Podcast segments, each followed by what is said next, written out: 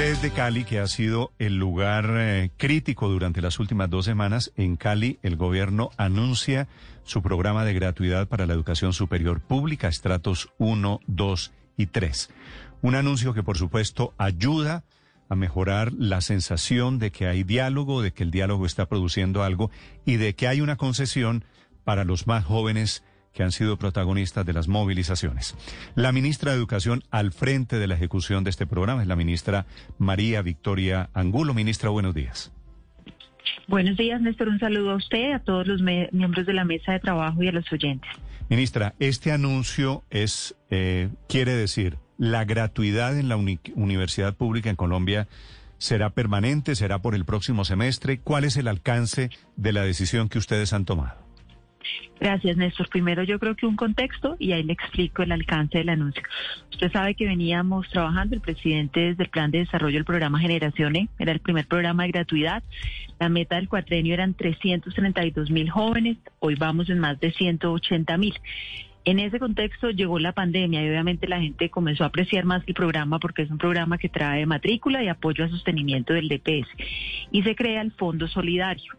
Fondo Solidario logró que en pandemia, el semestre anterior y este semestre en el que estamos, diéramos apoyos a más de 700 mil estudiantes, en algunos importante número, casi 500 mil, con apoyos del 100% de la matrícula y los restantes con apoyos entre el 40 y 50%. Entonces, ¿qué ocurre? Usted recuerda, Néstor, que en las discusiones de hace unas semanas, en la agenda social de transformación social, estaba a someter al Congreso poder hacer de esto una política de Estado en, la reforma, en la reforma tributaria estaba allí como una, uno de los temas centrales de la agenda social, Néstor, y es evidente lo que usted ha dicho, primero la importancia de la escucha de los jóvenes, de las comunidades, y teníamos con el señor presidente que encontrar una solución para hacer una transición en este segundo semestre, eh, dar respuestas a sentir que nos han eh, expresado muchos colectivos, jóvenes, familias, y gracias al apoyo del Ministerio de Hacienda con el liderazgo del presidente se encuentran unos ahorros en otras carteras, da una resolución de austeridad que comenzó a regir a partir de abril y se le da prioridad a este semestre, Néstor, poder tener no solamente apoyos a gratuidad, sino realmente el 100% de gratuidad para estratos 1, 2 y 3, que como decían al comienzo del programa corresponden al 97% de los estudiantes. Que sigue, como lo mencionó el presidente, hacer de esto una política de Estado. Esto implica seguir trabajando. Hoy tenemos reunión nuevamente con estudiantes, nos acompañará también Ministerio de Hacienda, mirar en el legislativo cómo se logra que esto no solamente sea un esfuerzo momentáneo, sino que definitivamente logre quedar como política de Estado. Mm. Ministra, esto es solamente para universidades públicas, ¿verdad? Universidades públicas e instituciones técnicas y tecnológicas públicas, Néstor, que en total representan 63 instituciones en todo el país. 63 instituciones y cuántos estudiantes beneficiados. Eh, cerca de cerca de 700 mil, para darle el número preciso, son 695 mil. Sí, y eso, digamos, para redondear la cifra, 700 mil estudiantes pagan o deberían pagar de su bolsillo en promedio cuánto de matrícula dependía de su estrato socioeconómico, Néstor, y de la universidad, porque si bien en cada una de las públicas tienen un mecanismo para definir cómo esta estratificación socioeconómica, varía también el valor de la matrícula. Usted sabe, Néstor, que como gobierno por ley 30 se dan unos aportes cada año para el funcionamiento de las universidades y dependiendo de eso y del tamaño, pues las matrículas oscilan en distintos valores. Usted puede encontrar matrículas de 800 mil, de un millón, de millón y medio, matrículas de 300 mil varía según la institución.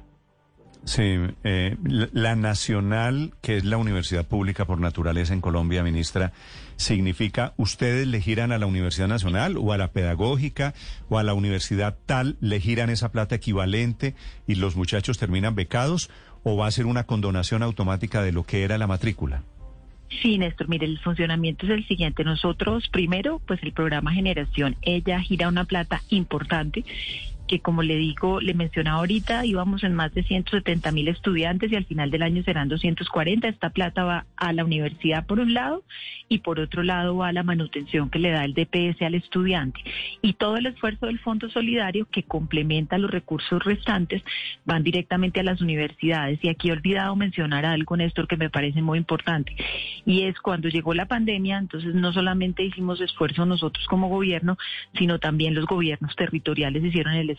Para darle una suma son aproximadamente 80 mil millones que se suman a todos los recursos que logró el gobierno nacional y que esperamos obviamente, y así lo han ratificado, continuarán aportando al fondo, gobernadores y alcaldes. Señora ministra, ¿cuánto vale el programa que anunció ayer el presidente Duque? ¿Cuánto vale la matrícula gratuita para estudiantes de estratos 1, 2 y 3 en universidades e instituciones públicas? Gracias, Ricardo. Sumando los dos programas y los aportes locales, son más de 600 mil millones. 600 mil millones de pesos. ¿Esos recursos están garantizados solamente para el segundo semestre de este año o tienen ya los recursos para ampliarlo en el tiempo, para el año entrante? Eh, la respuesta es la siguiente, Ricardo. Generación E como programa de plan de desarrollo tiene los recursos garantizados no solo al 2022, sino para las cohortes de esos muchachos ya hubo un COMPES que le dio las vigencias futuras. El Fondo Solidario, con este esfuerzo tan grande este semestre, tiene garantizados los recursos este semestre y por eso el presidente busca lograr pues seguir con estos espacios de escucha para encontrar la forma de volverlo política de Estado, que definitivamente puedan contar los estudiantes y las familias con esta salida, pero sabíamos que era muy importante lograr este esfuerzo ahora, ya los estudiantes están culminando el primer semestre de la mayoría de las universidades públicas y poder dar esta tranquilidad a familias y estudiantes. Eh, ministra, antes de hacerle la pregunta que tengo es Quería precisar, usted dijo que hay estudiantes de estratos 1, 2 y 3 que pagan 800 mil pesos de matrícula en la universidad. Sí, Luz María, depende de cada institución, Universidad del Magdalena, y depende si está hablando usted de estrato 1, 2 y 3. No son los mismos valores, pero sí hay valores incluso superiores a ese, sí, señora. Eh, ministra, le quería preguntar, porque ya la... Perdóneme, Luz María, ¿le pareció demasiado 800 mil pesos al mucho, semestre? Sí, me pareció mucho para personas de estratos 1, 2 y 3. Realmente quedé muy sorprendida y por eso quería precisar. Eh, ministra... Luz María, y hay unos que arrancan en 80 mil pesos. Entonces, esa es la explicación. Depende del tamaño de la institución, los recursos que tenga y el estrato socioeconómico. Eh, ministra, ya el próximo semestre empieza, yo creo que ahora en junio, muy pronto. Ya todos los, los procedimientos legales, todos los movimientos de recursos, toda esa transferencia a las universidades está garantizada. ¿Usted puede decirle a los colombianos que eso, que para agosto cuando lleguen a matricularse no tendrán que pagar estas personas de estratos 1, 2 y 3 su matrícula? Sí, Luz María, por eso hizo ayer el señor presidente el anuncio con dos razones. Primero, la posibilidad que nos daba la existencia del Fondo Solidario y que se había dejado la puerta abierta en el proyecto de presupuesto de este año de poder recibir recursos durante el año si había la fuente. Y lo segundo fue el esfuerzo que consolidó el presidente logrando ahorros en virtud de este decreto de austeridad que revisando con todos los técnicos de Hacienda y gracias a la voluntad del ministro de Hacienda también se lograron y ahorita se harán pues los traslados de recursos correspondientes para posteriormente directamente a cada institución, como le contaba ahorita a Néstor, poder enviar los recursos que faciliten este proceso, que ya las universidades pues conocían, eso nos facilita mucho tiempos y movimientos porque ya veníamos los dos semestres anteriores con un esquema de avance en gratuidad. Ministra, ahora, ¿esta gratuidad va a ser entonces para clases virtuales? Y se lo pregunto porque una de las peticiones del Comité de Paro es no seguir con la alternancia, es decir, no volver a clases presenciales para la educación pública. ¿Sería entonces esto así? Le explico, Paola. En las peticiones del paro aparece referido a educación preescolar básica y media y si quiere ahorita nos referimos a este tema. Para educación superior, que es lo que estamos hablando, no hay una petición de esta materia. Lo que sí había era una priorización que se les diera también en la etapa 3 a los maestros de universidades, de instituciones de educación superior. Y gracias al apoyo del ministro y a todo el comité epidemiológico se logró hace dos semanas darle la noticia a las universidades. Justamente hoy Estamos mandando una carta a las universidades porque tenemos rápidamente que armar la base de datos requerida para que en etapa 3, cuando contemos con la información, se puedan priorizar. Porque es importante, en ellas ya han logrado vacunar a los maestros que son mayores de 60, pero como hablábamos con rectores de ASCUN y de las instituciones públicas, esto ayuda mucho, si bien ya hay más de 178 universidades que habían iniciado alternancia, pues a que todas puedan en el segundo semestre ya iniciar una presencialidad con todos los protocolos de bioseguridad. Sí. Ministra, mm, para mayor entendimiento, eh, ¿me puede dar algunos ejemplos de las carreras que estarían cobijadas por, eh, por esta ayuda del gobierno? Gracias, Felipe. Todas las carreras, Felipe, las que usted puede encontrar en una universidad como la nacional o una regional como la que le contaba el Magdalena o como una institución técnica y tecnológica en Antioquia, el ITM, todas las 63 instituciones, desde que el estudiante sea estrato 1, 2 y 3, que era como la promesa de valor y el hecho que sale y que retumba en todas las conversaciones. Ustedes saben que el presidente estaba reunido el sábado pasado con jóvenes, hemos escuchado también a los gobernadores, bueno, los distintos actores. Ayer estábamos en Cali en una mesa en segunda instancia del señor presidente del tema social. Entonces era, era bien importante tomar en cuenta todas estas voces y encontrar, no quedarnos solamente en volverlo política de Estado, que es prioridad, sino rápidamente darle esta señal que ustedes reseñaban esta mañana en la emisora al país de esta posibilidad de responder a esta necesidad sentida. Sí, eh, le, le, voy a pedir un favor, ministra, corríjame si, si digo alguna cosa incorrecta. Todos los estudiantes del SENA estratos 1, 2 y 3 no van a pagar matrícula. Eso es bien importante, Felipe, porque casi no lo conocen, necesariamente no lo conocen los oyentes.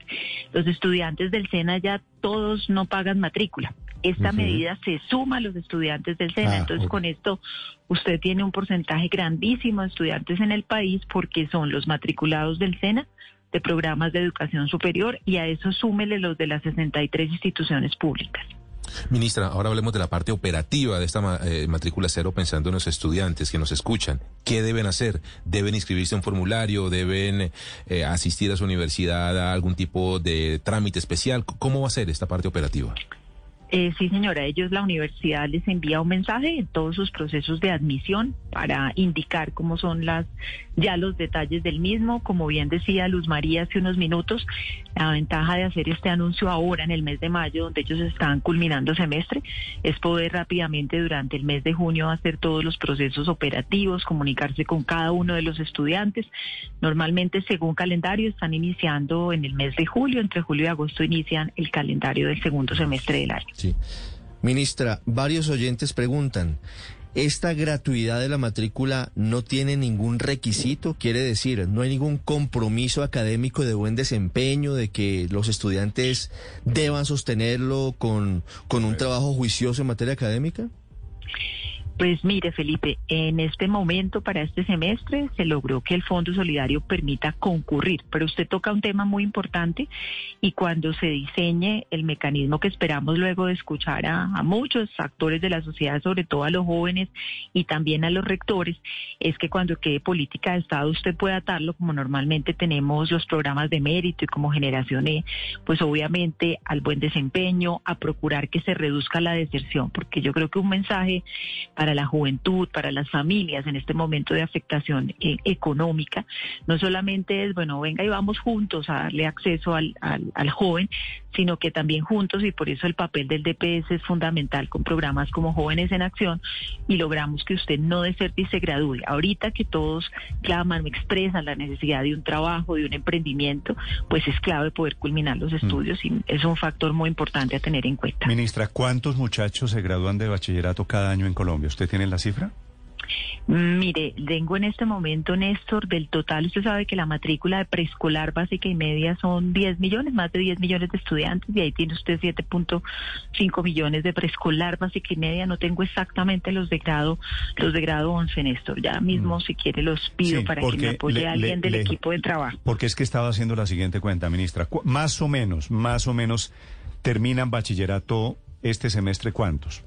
¿500 mil? No sé. Eso, Néstor, 300 mil, lo que sea. ¿Qué, porcentaje, que sea, ¿Qué porcentaje de los que terminan bachillerato entran a la universidad, ministra? Permítame, estoy consultando justamente el dato, Néstor. y me permite que podamos compartir los temas de vacunación y ya el equipo me da el dato para poderle dar a todos los oyentes el dato exacto de secundaria, de media. es que mi, mi ejercicio iba esta matrícula cero, que por supuesto es mejor tenerla que no tenerla, beneficia a cuántos estudiantes y cuántos estudiantes no pasan en la universidad o ni siquiera aspiran a la universidad. Bueno, le puedo ir dando por ahora, mientras ya vamos teniendo el otro dato que usted tiene. En educación superior en pregrado, 2.4 millones de estudiantes. Veníamos de un total en todo preescolar básica y media, le menciono ahorita, de 10 millones. Cuando usted toma este total de pregrado, que son 2.4 millones, de allí la mitad es eh, SENA y educación pública. Y de la educación pública, donde vamos a apoyar al total de estudiantes de estratos 1, 2 y 3, son eh, cerca de 700 mil estudiantes, más precisamente 695 mil estudiantes. Los otros 400 eh, o 500 mil son estratos 4, 5 y 6. Los otros estudiantes son de educación privada, los que están en instituciones privadas. Néstor, pregrado se compone de pública y de privada. Ministra, eh, le hago aquí preguntas de oyentes. ¿Esto es solamente para jóvenes o para cualquier estudiante, sin importar la edad? Para estudiantes, Néstor, normalmente pues los jóvenes están en un rango desde los 16 años hasta los 28 años. Usted toma más o menos lo que es referente de ley de la categoría de joven, pero evidentemente de los estudiantes que hoy estén en instituciones públicas pueden tener este apoyo no atados a la edad, que esta pregunta, atados a que estén admitidos al programa. Supongo que esta pregunta se la hace a alguien que no está en ese rango de edad. Si alguien quiere que no es cuarenta y pico, tal vez ya no joven y quiere entrar a la universidad pública y es estrato 1, 2 o 3, ¿está cobijado aquí? Desde que esté admitido, Néstor, está cobijado acá. Y usted ha tocado un tema también importante porque en este momento y en la escucha con el señor presidente de los jóvenes, pues es muy importante no solamente hablar de los jóvenes que están en este momento en universidades, sino también otro tema que está siendo sujeto de de diálogo, de ver cómo encontramos salidas que tienen que ver con quienes ni estudian ni trabajan. Ahora, Néstor, toca mirar ampliamente salidas de educación superior, pero también de emprendimiento, de empleabilidad. Ayer se discutía muchísimo en Cali, como dijeron ustedes hace unos minutos, eh, habrá también muy pronto un ciclo de reuniones que viene adelantando y liderando el ICBF para escuchar juventud y sumar otros factores, porque la idea es poder dar respuestas oportunas. Señora ministra, uno de los temas que más ha quedado claro en todo este, toda esta situación que hemos estado viviendo es el manejo de las emociones y todo lo que tiene que ver con el fundamento. E, en la universidad pública, desde la gratuidad, ¿se va a enfrentar estos temas de la educación emocional? Pues ese es un gran desafío. Yo creo, padre, que trabajar educación emocional en educación superior es vital. Aquí muchas veces en la emisora se ha hablado del impacto que ha tenido la falta de presencialidad de los niños eh, y, lo importante que es el modelo de alternancia y yo lo reiteraría para superior. Muchos de los análisis que vemos que están haciendo las distintas universidades que ustedes veían hacían propuestas la semana anterior y también para nosotros como gobierno fue muy importante que la academia se sume en estos diálogos y en esas propuestas que hacían hablaban de trabajar el tema emocional de los jóvenes y cómo esto también había incidido, además de la afectación económica de las familias, en el sentir que ellos en este momento exponen de falta de esperanza. Veíamos la encuesta que sacaban de jóvenes y compartían en los medios de comunicación ayer. Así que no solamente porque es muy importante la educación superior, sino con este impacto de la pandemia, definitivamente es uno de los temas principales. Sí. Ministra, nos escriben oyentes una pregunta que es reiterativa. La Universidad Militar Nueva Granada es pública. Pues eso dice su página web. ¿Aplica también para los programas de esta universidad en pregrado? Sí, señor, aplica para todas las instituciones públicas donde están universidades, instituciones técnicas y tecnológicas. Allí está la Universidad Militar. Si dice pública, es que está metida aquí en este paquete. Lo mismo, Néstor, que la universidad abierta a distancia también, ministro. pero, pero, es que fíjense que en la Universidad Militar nos dice un oyente que hay, por ejemplo, algunos jóvenes que están pagando 11 millones de pesos por semestre para medicina. ¿Será estrato 6? Entonces, fíjese, públicas... Que es que la universidad pública cobra mucho para los estratos 5 y 6, son bastante altos los costos. De acuerdo, Luz María. Ministra, le hago una pregunta final. Hoy se está ya sobre un tema diferente, que es el tema del COVID. Hoy está con que incluye a maestros y personal de colegios del sistema educativo en Colombia. ¿Cuántas personas hay allí? ¿Qué espera usted que cambie ahora con la vacunación para los trabajadores? Eh, sí, Néstor, esa fue otra buena noticia que compartió ayer el presidente y gracias a todo el apoyo que nos dio el ministro de Salud. En cifras, son más de 500 mil maestros, si le doy para preescolar básica y media, sumando jarioados. Si me voy al sector público, son cerca de 334 mil, incluyendo directivos, maestros, y a eso le sumamos personal de apoyo. La buena noticia era, ellos estaban priorizados en la etapa 3, varias veces acá con ustedes lo mencioné, pero lo importante era incluso adelantarse, porque sabemos lo prioritario que es para ellos y para el proceso de retorno en presencialidad, en alternancia. Ya hoy hemos adelantado en la etapa 2, es decir, los maestros de 65 a 70, 60 a 65, los maestros de Amazonas, de Guainía, de Baupés y Providencia, cerca de 65 mil. Ese es el avance hoy. Y con este inicio que nos permite el presidente y el ministro de Salud, ya arrancamos.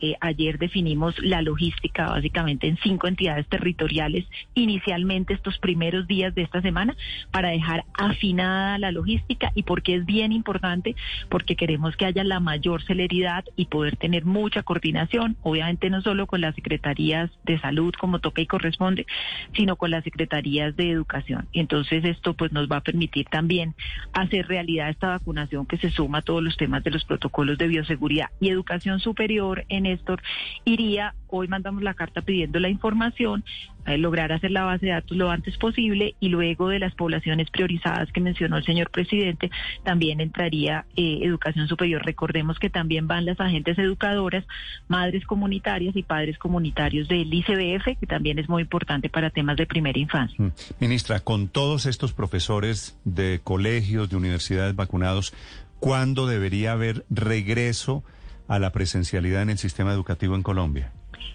Pues estamos en los siguientes datos, Néstor. Íbamos en 94 secretarías de 96, íbamos ya casi en el 37% de las instituciones abiertas con una matrícula cercana a 1.300.000.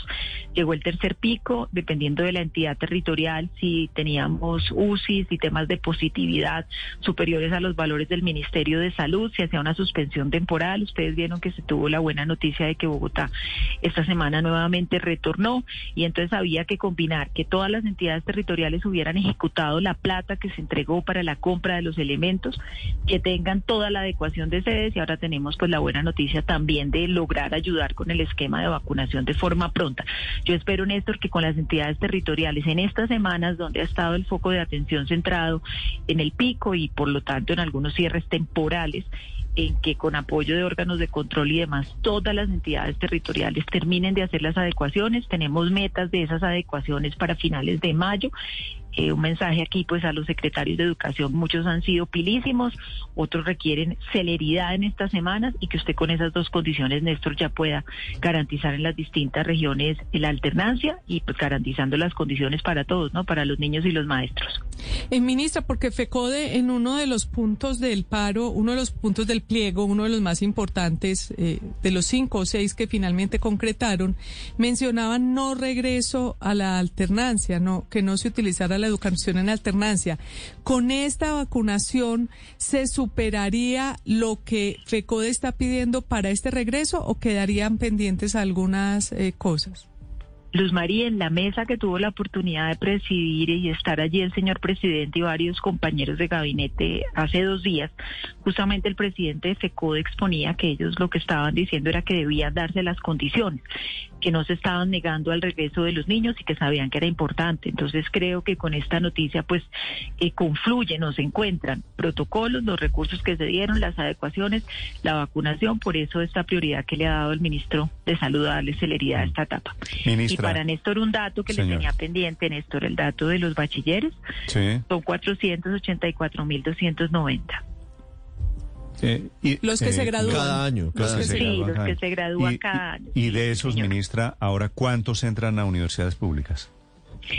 Pues hay una tasa de absorción. No, no, no, hay una tasa, Néstor, de absorción que es superior al 60%, pero depende mucho de las regiones, ¿no? Cuando usted mira la cobertura país, está cerca al 53%, que es un dato, digamos, cerca a lo que países que vienen liderando en Latinoamérica tienen de cobertura. La meta es seguir subiendo como al 60%, pero creo que el mayor reto que tiene el país es llegar a la ruralidad allí estas cifras, pues grandes o de mayores coberturas, por eso el programa que el presidente tiene en, el sentir del cumplir de los acuerdos de paz, de llegar a todos los municipios PEDET, ahí tenemos un reto enorme de, llevar cobertura mm. y creo que en medio de todo lo que trajo la pandemia, lo que nos puede facilitar es que las universidades han desarrollado programas que antes necesitaban ser presenciales 100% y que ahora nos dan una posibilidad de llegar a esas regiones. la vacunación para profesores, para maestros, para colegios y universidades ¿Incluye instructores del SENA? Sí. Eh, sí, ahorita en esta que anunciamos ayer no estaban, Néstor, para ser exactamente estricto al anuncio, pero están también en la etapa. Ahorita entraron ICBF, entraron los maestros, entró Fiscalía, como anunció el señor presidente, y fuerzas militares y policía. En esta misma etapa están también obviamente del SENA, pero ustedes recuerdan que la etapa estaba anunciada para iniciar finales de mayo, inicios de junio, se adelanta, arranca con estos grupos y luego el ministro de Salud irá dando las noticias de los demás grupos que van ingresando en etapa 3. Los profesores catedráticos de universidades que me escriben aquí le preguntan, ¿yo estoy incluido? Sí, tiene lo importante allí es justamente el mensaje que hoy va para los rectores y es rápidamente tener la base de datos de todos sus docentes. En el caso de preescolar y básica nosotros teníamos un gran avance y es que por el sistema de pago de los salarios teníamos toda la información de los maestros del sistema público, lo cual nos, digamos, agilizó crear una base de datos robusta.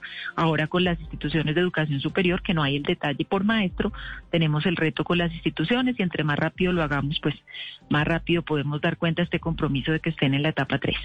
Novedades sobre la educación, por un lado la matrícula cero, por el otro el comienzo del plan de vacunación. Ministra, gracias por estos minutos para los oyentes de Blue Radio.